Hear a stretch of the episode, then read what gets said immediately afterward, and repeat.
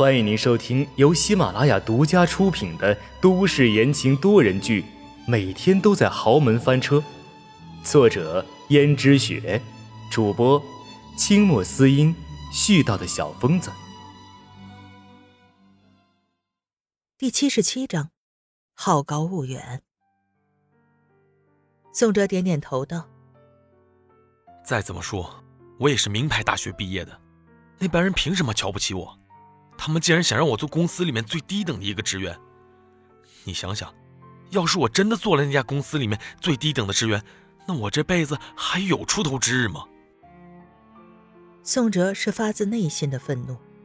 今天他也满怀信心的去公司应聘。他自认为自己在学校获过无数的奖，还得到了学校领导的一致好评，又天生聪明，肯定能够应聘到合适的公司。却没想到，那家外企居然让他从小职员做起，实际上拿着比正式员工还低的工资，做着比正式员工还累的活儿还不一定能够有提升的机会。宋哲看了看公司给他安排的部门，顿时觉得自己要真在这家公司的话，肯定没什么升职的机会，于是就愤然离开了。而这个时候，王琴却道。宋哲，我相信你的能力。既然公司要让你从最底层的员工做起，那你不如在那里做做看。反正公司又没让你签卖身契，你实在不想待的时候再换也行。你又让我去试一试，但是他们给我安排的那个部门，我看了一下，那里面都是一群安于现状、没有上进心的老员工。一个人身处什么环境，就会被感染同化。这就是所谓的近朱者赤，近墨者黑。如果真的要我去那里的话，到时候我也变得没有上进心怎么办？你又该说我没有上进心了，所以我不能去那个地方。要让我从最开始做起，至少得让我服气。那个地方不能锻炼我的能力，也没有提升的发展空间，我为什么要进去？王谦听了，虽然觉得宋哲有些好高骛远，但是好像也不是没道理。宋哲的确是很优秀的，将来定是前途无量，当然不甘心做最低等的职员，于是道：“那你再努力找找看吧。”宋哲见他都这个情况了，王琴还是不愿意帮忙，心中虽然有些气急败坏，但也没有表述出来。好，亲爱的，为了我们今后的生活，我一定会努力的。实际上。等王琴出去以后，宋哲差点疯了一样。他慢慢的坐下，看着王琴给自己做的饭菜，很诧异。王琴一个市长的千金，竟然会自己动手烧饭菜。其实他不知道，王琴从前的时候也是衣来张口，饭来伸手，但是为了宋哲，他要做一个贤妻良母，所以亲手学会了做饭。宋哲把那些饭菜一口都没吃，直接扔进了垃圾桶里。他愤愤地看着垃圾桶里面的饭菜，道：“怎么样？你果然就是在算计我。表面是口口声声的说爱我，实际上都不愿意帮我。我最讨厌的就是口是心非的女人。”说完，宋哲开始躺在床上，就连肚子饿都没有察觉，而是在想着怎么才能让王琴帮助他自己往上爬。他知道王琴肯定是个小心警惕的女人。不会在短时间内就信任他，动用家里的势力帮助他。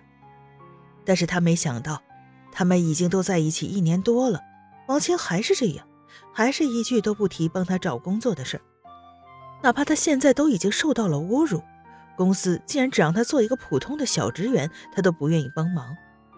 宋哲的心中想着，软的不行，他就来硬的。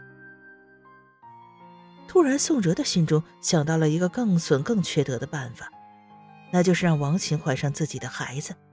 他就不信，那样的话，王琴还不就范？只是王琴是一个保守的女人，他们之间做的最大胆的举动，也只是亲吻而已。宋哲这样想了想，等到王琴回来以后，好像发现宋哲的态度极大的转变了。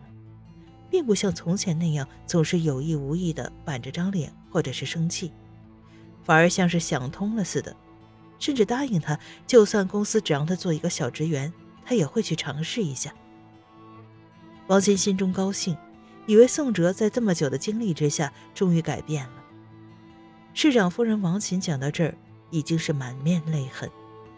如果不是在这种地方的话，温思思可能会掏出一块手绢递给他。温思思作为温家的千金，最基本的教养还是有的。但是在这种情况下，温思思身上也什么都没有，更别提什么手绢了，就只能安慰道：“哎，夫人，如果往事太过伤心，那我们就不要去追忆了。”市长夫人猛地盯着温思思，看得温思思浑身发颤，道：“不追忆？怎么可能？要是不追忆的话……”我受的屈辱就都白受了，我是绝对不会甘心的。他突然对我很好很好，好到我以为他真的是诚心改过、改头换面了。没有想到，这只是他更大的阴谋，而且毁了我的一生。就在那天，他难得下厨，做了一桌子的好菜。这让我很诧异。虽然那段时间他的态度转变了不少，但是亲自下厨倒还从来没有过。没有想到那天他竟然就亲自下厨了，搞得我还以为有什么特殊的日子。随着市长夫人的讲述，时光仿佛又回到了从前。王琴推门进来。忽然看见灯光暗暗的，气氛也有些不对。王琴试探性的喊了一声：“宋哲，你在吗？”一看桌子上竟然摆着无数的蜡烛，王琴心中像是预感到了什么，脸色羞红。这样的气氛也太过于暧昧了。往前走过去一看，宋哲却端着蜡烛从房间里走出来。手中还有一个巧克力蛋糕，蛋糕很精致小巧，中间还细致的写着“生日快乐”四个字。